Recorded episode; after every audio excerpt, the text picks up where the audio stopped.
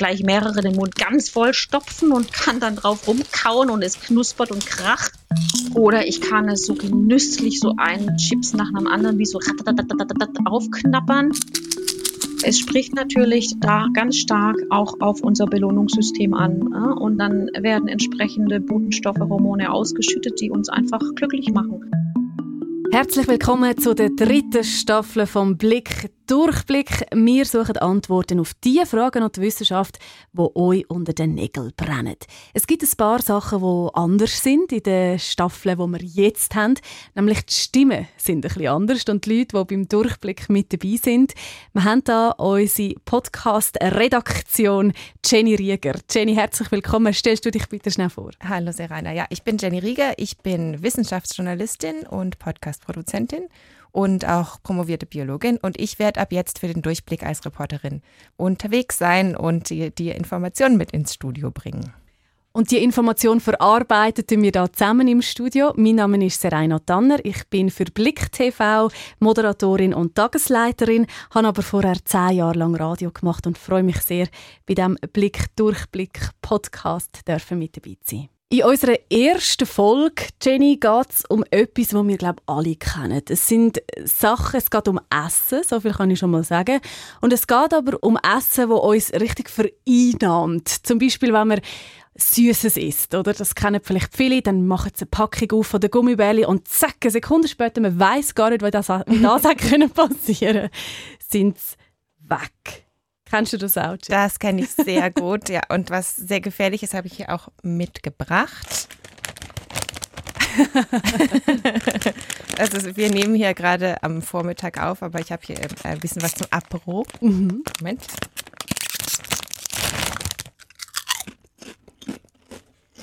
Mhm. also Jenny, du isst da gerade Paprika-Chips. Ich muss da natürlich auch kurz reinlangen. Gut. und das Schwierigste ist ja jetzt, die Packung einfach wieder auf die Seite zu stellen und so tun, als wäre es uns egal, oder? Ja, ja, eben genau. Wenn die Tüte auf ist, dann ist sie eigentlich auch schon leer. Deswegen halte ich mich da auch meistens zurück und kaufe gar nicht erst welche. Aber wieso ist es denn eigentlich so? Wieso ist es so schwierig, dass man einfach kann eine Chipspackung weglegen kann, nachdem man Eis gegessen hat? Ja, genau das finden wir in dieser Folge Durchblick heraus. Ich habe gern zum Beispiel ganz klassische Naturchips oder zum Beispiel unsere Mutart-Chips, wo das ist dann wieder etwas Spezielleres. Die habe ich zum Beispiel sehr gern, die beiden. Bei Pietro Realini sind Pommes-Tipps sehr hoch im Kurs, was vielleicht kein Wunder ist, denn er arbeitet bei Zweifel Chips schon seit 25 Jahren. Ich bin Mitglied von der Geschäftsleitung bei Zweifel Pommes Chips und zuständig für Produktion und Logistik. Also das heißt von Beschaffen von Herdöpfel und Rohstoff über die Verarbeitung, über die Würzung, über die Verpackung bis hin nachher zu den Auslieferungen von unseren Kunden äh, und zum Frissservice. Das sind etwa 160 Mitarbeiter, 160 Arbeitsplätze, die da in Spreitenbach sind und die rund 8000 Tonnen Chips im Jahr herstellen. 8000 Tonnen Chips. Das muss man sich zuerst einmal vorstellen. Relativ viel, würde ich meinen. Schon, ja. Und dabei ist die Schweiz nicht mal unter den Top-Ländern, was Chipskonsum angeht. Also eigentlich werden hier noch relativ wenige Chips gegessen. Wegen Corona konnte ich leider nicht in der Produktion bei Zweifel Chips vorbeischauen. Aber der Pietro Realini hat mir Videos aus den Fabrikhallen geschickt. Da sieht man eben, wie die Kartoffeln über so eine Art Metallrutsche in so einem Wasserbecken rutschen und da gewaschen werden. Dann werden sie weiter gefördert und werden in Schellerinnen da. Das sind so Trommeln, die sind innen mit so raucher Oberfläche beschichtet. Die trüllen dann und nehmen den von die Schale weg. Dann geht es wieder weiter im Wasserstrom rein. dann geht sie in eine Schneidetrommel rein. Genau, da geht es eben zum Schneiden und Frittieren. Das steht da auch auf so einem Schild. Und da kommen die geschnittenen Scheiben wieder raus. Die werden dann nochmal gewaschen und entwässert und dann kommen sie in die Fritteuse rein. Und wo passiert es, dass der Lustmacher reinkommt, der uns davon abhaltet, dass man die Chipspackung wieder weglegen kann? Ja, dazu gibt es dann noch äh, ein zweites Video. Das ist jetzt nicht unbedingt vielleicht so eine geheime Zutat oder sowas, aber es gibt tatsächlich so eine Art goldene Snackformel. Da kommen wir aber später noch dazu. Genau, da kommen die ganzen, die ganzen ungewürzten Chips aus der Maschine raus und dann in so eine Trommel rein und da kommt dann eben ordentlich Salz drauf, Gewürzmischung, Paprika oder was auch immer. Und dann nachher wird das eben in die Tüten abgefüllt und fertig. 8000 Tonnen Chips. ich habe Pietro Realini auch gefragt, was macht eigentlich genau einen guten Pommes-Chip aus? Das Kartoffelchips sollte sicher eine gute Knusprigkeit haben, helle, goldige Farbe. Es sollte fein geschnitten sein, sodass es nachher auch richtig gut knuspert, wenn man es isst. Es sollte möglichst wenig Flecken haben von irgendwelchen Schäden von der Schale oder so, dass es einfach optisch ein sehr schönes Produkt ist, dann ist natürlich Geruch und Geschmack auch sehr wichtig. Also er hat jetzt sehr viel über die Optik geredet, oder? Mhm. Die ganze Diskussion kennen wir ja auch zum Beispiel von den Rüebli. Die müssen äh, einer gewissen Norm entsprechen, genau. nur dann werden sie verkauft im Migros oder im Coop oder in allen anderen Lebensmittelläden. Also beim Bombchips ist das definitiv auch etwas Wichtiges. Das Auge ist mit. Quasi. Genau, das Auge ist mit und das Ohr auch wie wir eben auch gehört haben. Also so dieses, dieses klassische Krachen und Knuspern ist eben sehr wichtig. Ich habe darüber auch mit Christine Brombach gesprochen. Die ist Dozentin an der ZHAW, also der Zürcher Hochschule für angewandte Wissenschaften, in der Fachgruppe Lebensmittelsensorik. Lebensmittelsensorik. Mhm. Das tönt schön. Jenny, was steckt dahinter? Das ist ein Forschungszweig, der sich so mit den Sinneseindrücken beschäftigt, die Essen auslöst. Es gehören ganz viele Aspekte dazu, die ein Lebensmittel in seiner Wahrnehmung prägen. Das ist das Aussehen, das ist der Geruch, das ist der Geschmack, das ist die Textur, das ist aber auch die Temperatur und selbstverständlich auch der Kontext, in dem gegessen wird. Also wenn ich ein Lebensmittel mal in einem bestimmten Kontext kennengelernt habe und der war schrecklich, dann verknüpft es das Hirn mit der Wahrnehmung dieses Lebensmittels und dann mag ich es nicht mehr. Und gerade jetzt im Zusammenhang mit Chips, oder, wenn wir uns vorstellen, wo essen wir Chips? Oder mhm. das essen wir ja meistens in einem sehr entspannten Kontext auf dem Sofa vor dem Fernsehen, zum Apero, wie du jetzt heute ja auch Chips mitgebracht hast, zum Apero, im Kino, wo es irgendwie gemütlich ist und kuschelig ist. Also das hängt schon sehr stark mit dem zusammen. Genau, das, was Christine Brombach ja auch gerade schon gesagt hat, dieser soziale Kontext, der ist eben wirklich extrem wichtig, wenn es ums Essen geht einerseits, aber wenn es um Snacks geht, nochmal ganz besonders da trinkt man noch dann äh, etwas Alkohol dazu oder sonstige Dinge und dann gibt es verschiedene Snacks. Das heißt, es ist abwechslungsreich, man isst es mit den Händen und das ist völlig normal. Da ist keine Etikette, die einem sagt, esst Chips mit Messer und Gabel, was ja sowieso nicht geht. Ja, und dann darf ich dir auch meine Hände ablecken, ich kann es teilen, ich habe da eine Chipstüte, da fallen dann alle drüber her und wenn sie leer ist, kommt die nächste Tüte. Ja, und ich habe keinen Überblick mehr, was ich alles gegessen habe. Das ist ja tatsächlich eine sehr komische Vorstellung, oder? So Chips oder Apero-Sachen mit Messer und Gabel zu essen.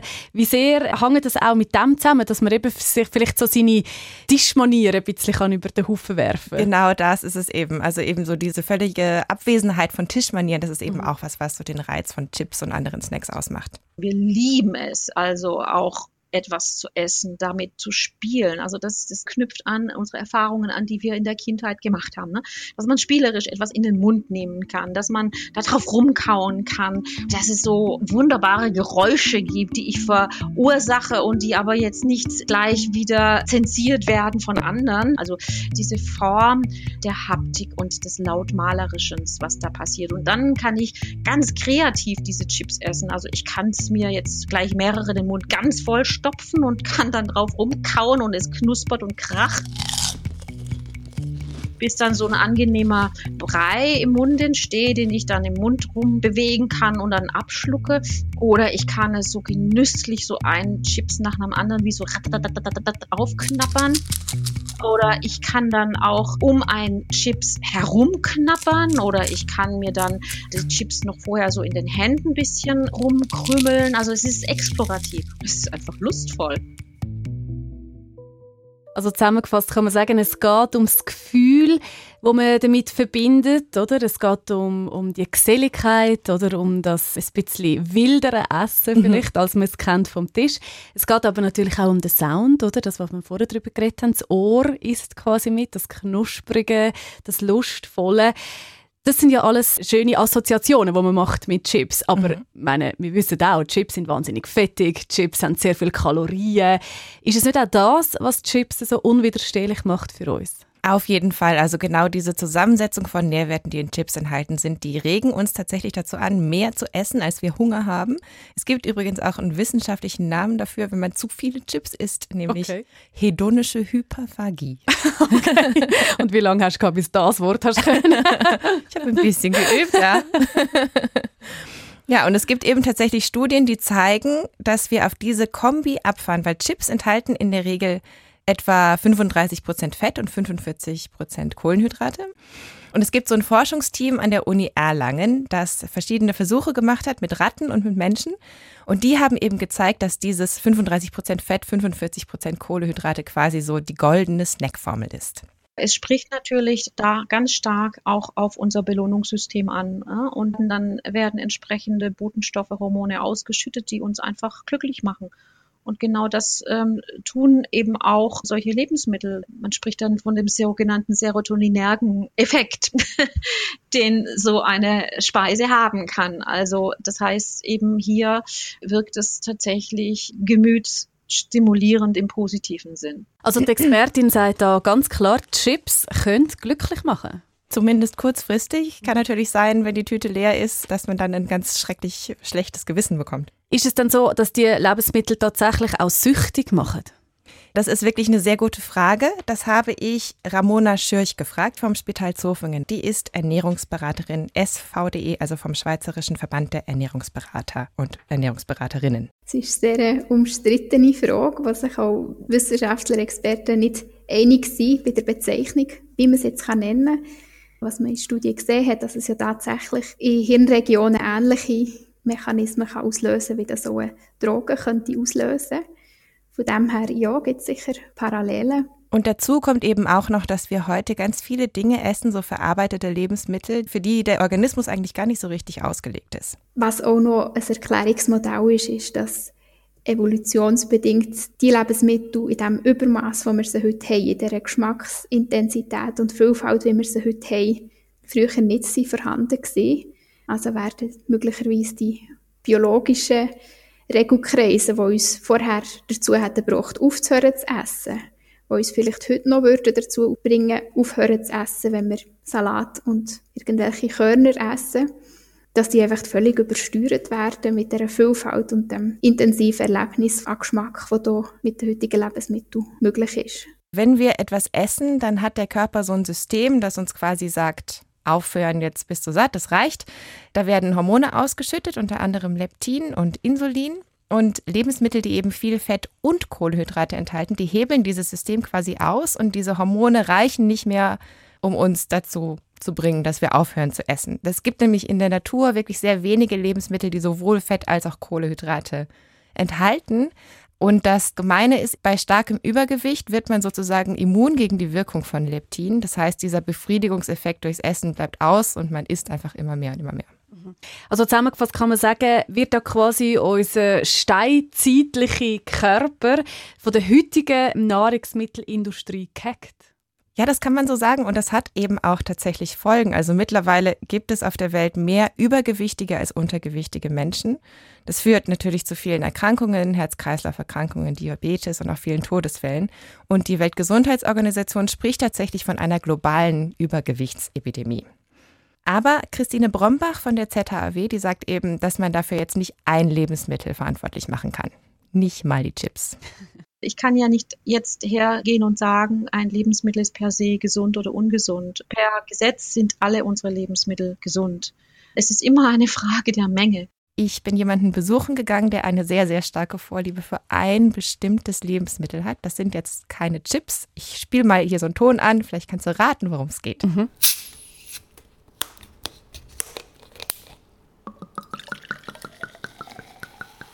Also es klingt klar nach einer Flasche, die aufgemacht wird und ein Getränk, das in ein Glas oder in einen Becher reinfließt und es krüselt auch schon so. Mhm. Es klingt nach Kohlensäure. Das stimmt. Ich war beim Lorenz Keller daheim zu Besuch. Der ist Digitalredaktor bei Ringier und der ist ganz, ganz großer Cola-Fan. Der hat sogar so eine kleine Ausstellung daheim. Da hat es ein paar Retro-Sachen. Da hat es mal so ein Set gegeben, das ich sogar von jemandem bekommen habe, der bei Cola arbeitet. Habe ich das Geschenk bekommen, so ein Set mit Retro-Gläser. Und das, das ist auch etwas Spezielles. Das ist nämlich so ein kleines Coca-Cola-Handy. Das, das habe ich in China auf einer China-Reise auf so einem Elektronikmarkt habe ich das bekommen. Ja, aber das funktioniert auch. Ja, das funktioniert sogar. Also es ist wirklich so ein einfaches, mega kleines Handy. Auf jeden Fall. Ja, genau, genau. Und, Aber mit äh, Kamera. Ja, mit Kamera, ja. Es macht eine wahnsinnig gute 1 Megapixel Aufnahme. Ah, ja. verbinde quasi so meine zwei Hobbys, Coca-Cola trinken und über Technik berichten. genau. Cola ist wirklich sein absolutes Lieblingsgetränk. Das ist auch unter seinen Kollegen schon ein bisschen bekannt. Er hat so auf dem Tisch bei der Arbeit auch immer so eine Flasche Cola irgendwo rumstehen. Und äh, sogar meine Tochter malt schon Coca-Cola-Fläschchen für mich. Genau, eben seine. Tochter äh, malt ihm auch schon so Cola-Fläschchen. Und Und dieses Cola-Trinken, das begleitet ihn schon fast 30 Jahre, tatsächlich schon seit der Gimmi-Zeit. Ja, ich habe schon immer gern das getrunken und auch so dann eben so als Jugendlicher, wo dann die anderen anfangen haben Bier trinken und härter Alkohol und so. Mir hat das irgendwie nie so zugesagt. Also ich trinke ab und zu ein Panache, Bier allein kann ich gar nicht so wahnsinnig gern. Auch sonst bin ich jetzt kein großer Alkoholtrinker und für mich ist einfach immer so gewesen, Cola. Ich trinke halt das Cola. Ja, genau, das tut er. Und zwar im Moment ungefähr zwei Liter pro Tag. Zwei Liter am Tag. Mhm. Cookie. Ja. Das tönt nach sehr viel Zucker.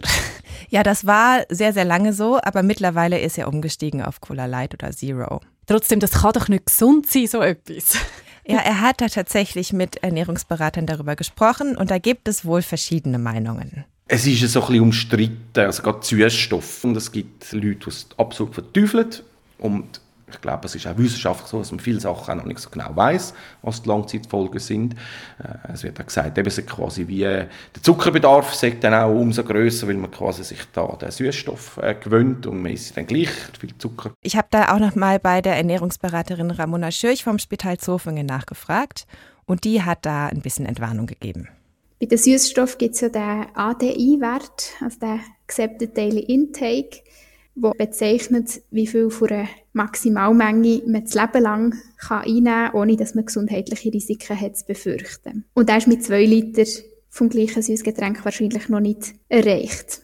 Der Lorenz Keller, der hat es eben auch trotz viel Cookie geschafft abzunehmen. Es gibt aber schon noch ein gesundheitliches Problem. Für mich persönlich der grösste Nachteil, es hat sehr viel Säure drin. Säure greift vor allem die Zähne und da ich das jetzt eben schon 30 Jahre mache, hat man irgendwann die Folgen von dem Säurekonsum gemerkt. Und weil er sich eben die Zähne nicht total zerstören wollte, hat er dann auch mal ein Jahr lang keine Cola getrunken. Und was hat er dort für einen Unterschied gemerkt in diesem Jahr? Das ist ihm eigentlich ziemlich leicht gefallen, also jetzt keine Entzugserscheinungen oder sowas. Abgesehen davon, also in Cola ist natürlich auch Koffein drin und wenn man da jetzt von einem Tag auf den nächsten auf kalten Entzug geht, dann macht sich das schon bemerkbar. Er hat gemeint, er hatte so ein paar Tage Kopfschmerzen, aber dann war es wieder okay. Letzten Endes musste er dann aber schon zum Zahnarzt und den Zähnen was machen lassen und dann hat er sich gedacht, gut, dann kann ich ja auch wieder anfangen mit dem Cola. Okay. Ich meine, es ist sicher nicht die beste Idee, wie vieles andere auch nicht die beste Idee ist. Also ich denke, Alkohol ist wahrscheinlich tendenziell eher schlimmer. Rauchen ist sicher schlimmer. Ja, und das ist halt so mein Genussmittel, das ich habe. Und das ist auf eine Art eigentlich ein bewusster Entscheid. Oder? Also wenn ich jetzt ein absoluter Fitnessfreak wäre oder ein Leistungssportler, dann könnte ich mir das vielleicht nicht erlauben. Aber ich bin Digitalredakteur und dann ist das für mein Leben insgesamt so okay. Und ich habe das Gefühl, ich gewinne viel durch das Cookie. So, einfach Motivation, Freude. ja, also es ist wirklich halt so. Ich habe, ich habe Freude an dem Getränk und es macht Spaß. Und in dem Jahr, wo ich keinen getrunken habe, habe ich es zum Teil wirklich ein bisschen vermisst. Das tönt irgendwie, ganz ehrlich, ein bisschen wie ein Drogensüchtiger. Ich muss es sagen. es hat Parallelen. Also es ist natürlich hart ausgedrückt, das ist klar. Der Lorenz ist kein Drogensüchtiger, das werden wir festhalten an diesem Tag. Aber es hat ja tatsächlich so ein bisschen ähnliche, ich habe es vermisst, es geht mir besser, wenn ich es nehme. Äh, Er tut sich ja auch schön reden, oder? Ja, wenn ich jetzt ein äh, Leistungssportler wäre, dann dürfte ich das natürlich nicht, aber ich bin Digitalredakteur. Für mich ist es okay, oder? Also er tut es legitimieren für sich. Ist es denn nicht so, dass jemand, der so viel Cookie trinkt wie der Lorenz Keller, auch süchtig ist? Also für den Lorenz Keller ist das so ein bisschen kalkuliertes Risiko. Er sagt ja auch, er trinkt keinen Alkohol, er raucht nicht, das ist irgendwie so sein eines Laster. Und so richtig von Sucht sprechen, wie gesagt, die Ramona Schirch sagt ja auch, das ist mega umstritten, auch unter, unter Wissenschaftlern und Wissenschaftlerinnen, ob man jetzt nach Lebensmitteln überhaupt süchtig sein kann. Mhm. Also weil es eben auch nicht so den einen Wirkstoff hat, wie jetzt zum Beispiel bei Drogen wie Kokain oder Heroin oder sowas, die halt so eine körperliche Abhängigkeit machen. Und der Lorenz Keller kann auch eine Weile keine Cola trinken, zum Beispiel wenn er in den Ferien ist oder so. Und er hat jetzt irgendwie auch keine Entzugserscheinung und denkt die ganze Zeit drüber nach, wo kriege ich jetzt Kaffee. er macht sich aber schon auch Gedanken, also jetzt mal so ein bisschen darüber hinaus, was so sein Cola-Konsum so in seinem Umfeld anrichten könnte? Ja, in der Familie ist es halt so. Also es ist dann natürlich teilweise ein, ein schwieriger Spagat, was macht man mit der Tochter, die noch relativ jung ist. Und ich bin froh, trinkt sie am liebsten Wasser. dann ist, haben wir das Problem noch nicht so. Ähm, genau. Wenn man ja Kind hat, dann gibt man ja ganz sicher auch Essgewohnheiten weiter. Ich kenne das selber von die Ich habe mhm. selber zwei kleine Kinder und ich bin felsenfest davon überzeugt, dass sie ganz, ganz viel von mir abschauen, auch was Essen anbelangt. Das heißt für mich, ich tun ihnen sehr oft Sachen servieren, wo ich weiß, das werden sie jetzt nicht appreciaten und mhm. sie werden es jetzt nicht so cool finden. Aber einfach damit sie wie auch lernen, dass es ganz viele verschiedene Sachen gibt, die sie probieren können und wie sie dann halt sehen, wie es mein Mann und ich essen, dass sie dann das wie abschauen.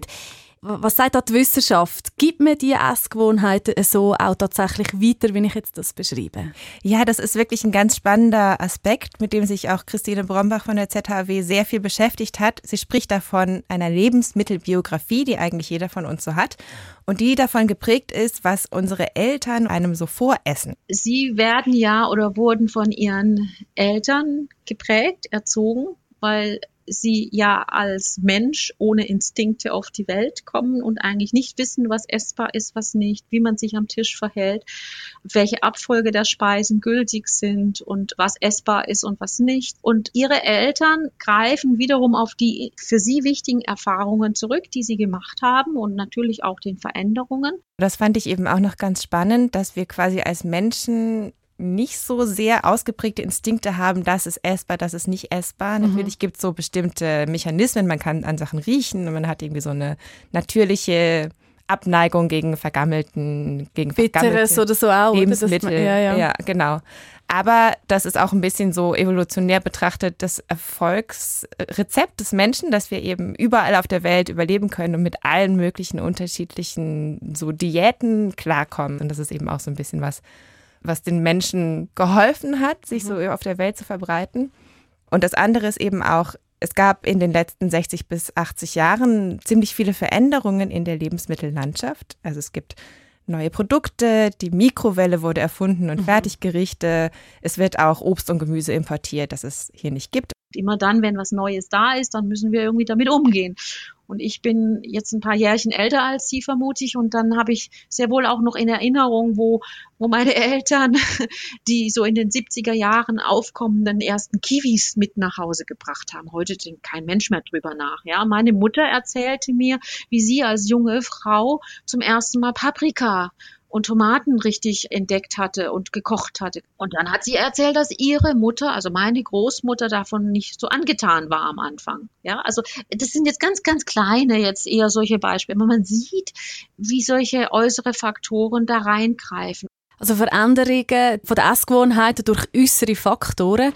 Aktuell sind wir ja auch in einer sehr speziellen Situation, in einer Pandemie. Wir haben Corona seit äh, schon über einem Jahr und mhm. man merkt ja auch, dass gerade was Essgewohnheiten anbelangt, äh, viele Menschen in dieser Corona-Zeit auch ein bisschen zum Kochen gefunden haben. Oder? Mhm. Wir, alle Social-Media-Kanäle sind voll. Äh, wir haben über das viel beliebte Bananenbrot gehört genau. oder? und auch und andere Sauerteig. Sauerteig, genau, Kulturen, die da angelegt werden. Ist es tatsächlich so, dass wir eben durch die Veränderungen, die halt äußerlich sind, auch unsere Essgewohnheiten verändern? Ja, ich glaube auch, dass diese Veränderungen teilweise super schnell vonstatten gehen können. Es gibt ja auch so technologische Entwicklungen, die vielleicht jetzt auf den ersten Blick gar nicht so viel mit Essen zu tun haben, aber selbst die verändern den Umgang, den wir mit Lebensmitteln haben.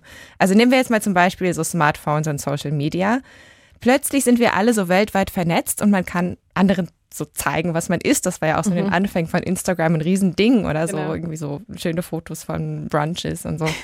und das ist auch eine Art von Selbstinszenierung. Übers Essen kann ich Statements machen, kann zeigen, wer ich bin, was mir wichtig ist im Leben. Und damit greift man eigentlich eine uralte Geschichte auf. Das hatten schon die Römer gesagt, die Philosophen, die eben von der Dieta gesprochen haben. Also Dieta, der alte Begriff was wir heute als verkürzt Diät beschreiben und meinten damit eigentlich eine Art der Lebensführung, eine Haltung. Ja, also das ist eigentlich immer schon, auch schon historisch betrachtet, total zentral. Das macht uns irgendwie total aus. Und Essen hat auch, vor allem heute vielleicht mehr als jemals zuvor, eine politische Komponente. Also es wurden ja zum Beispiel noch nie so viele Lebensmittel weggeworfen wie heute. In der Schweiz kommen auf jeden Einwohner ungefähr 200 Kilo Lebensmittelabfälle pro Jahr. Total absurd, oder wenn man sich das vorstellt, was man könnte mit dem alles ernähren oder wäre. Oder? Mhm. Und das ist genau das, was wir heute wiederentdecken, wenn es darum geht, dass Essen politisch diskutiert wird und über Fleisch diskutiert wird als eine Form des aktiven Umweltschutzes. Und das sind nochmal ganz, ganz andere und viele, viele spannende Themen, die da eben in dem Kontext gerade ablaufen. Ja, es ist vielleicht auch ganz spannend, mal drüber nachzudenken, was wir denn so in Zukunft zu essen werden und wie sich so in den nächsten 10, 20, 30 mhm. Jahren unsere Lebensmittel verändern. Und wenn wir da jetzt mal zurückkommen zu unserem Apero und zu den Chips, natürlich auch bei der Zweifel Promi Chips AG macht man sich schon so Gedanken um Trends und was so in Zukunft kommen könnte. Gesundheit, Schönheit, Wohlbefinden, Genuss, Nachhaltigkeit, das sind so die Trends. Jetzt, wie übersetzt man das dann nachher in die Herstellung von Lebensmitteln, ist natürlich eine ganz grosse Frage. Wenn wir jetzt Nachhaltigkeit nehmen, dann ist es natürlich sicher, dass man an lokale Produktion aus lokalen Rohstoffen denkt. Das wird sicher kommen, dann je nachdem sicher auch Bio platzieren, oder? Das sind so die Herausforderungen. Man muss ja dann aus einem Trend raus, muss man nachher ableiten, was könnte man und sollte man bei der Herstellung berücksichtigen. Abschließend kann man glaube ich sagen, du bist, was du isst, Jenny. Mhm, das denke ich auch, ja. Ob jetzt Lebensmittel süchtig machen können oder nicht, das ist vielleicht ein bisschen eine offene Frage, aber es gibt sicherlich gewisse Lebensmittel, die unsere Körper auf eine Art hacken können. Was man sicher auch sagen kann, ist, die Menge macht es aus. Oder? Also gerade wenn wir wieder zurückkommen zu den Chips, die du am Anfang aufgemacht hast bei uns, wenn man eine so eine kleine Packung, die du jetzt mitgebracht hast zum Apero, das zweite teilt, ist es wahrscheinlich mhm. vertretbar wenn man die 8000 Tonnen von Zweifelchips jährlich herstellt, für sich allein beansprucht, wäre es ein bisschen übertrieben. Das wäre wohl ein bisschen viel, ja. Der Durchblick ist eine Produktion im Auftrag von der Geber-Trüff-Stiftung. Wir haben die Studien, die wir in dieser Folge für die Recherche benutzt haben, verlinkt in den Shownotes, falls ihr selber nochmal nachlesen möchtet. Nächste Woche geht es um ein ganz spannendes Thema, Jenny. Es geht um die Frage, wie lange zahlen wir eigentlich noch mit Bargeld? Du hast ja schon ein bisschen recherchiert. Kannst du uns schon mal einen kleinen Teaser machen auf die nächste Folge? Also, es gibt sehr viele Leute, die sehr doll am Bargeld hängen, aber für immer wird uns das nicht begleiten. Irgendwann ist das Bargeld mit ziemlich hoher Wahrscheinlichkeit weg. Was das Bargeld dann ablösen könnte, darüber hören wir dann mehr nächste Woche. Hören könnt ihr den Durchblick auf Spotify, Apple Podcast und natürlich überall dort, wo es Podcasts gibt. Und wir freuen uns darauf, wenn ihr auch nächste Woche wieder mit dabei seid. Für den Moment sagen Tschüss, Jenny und Serena.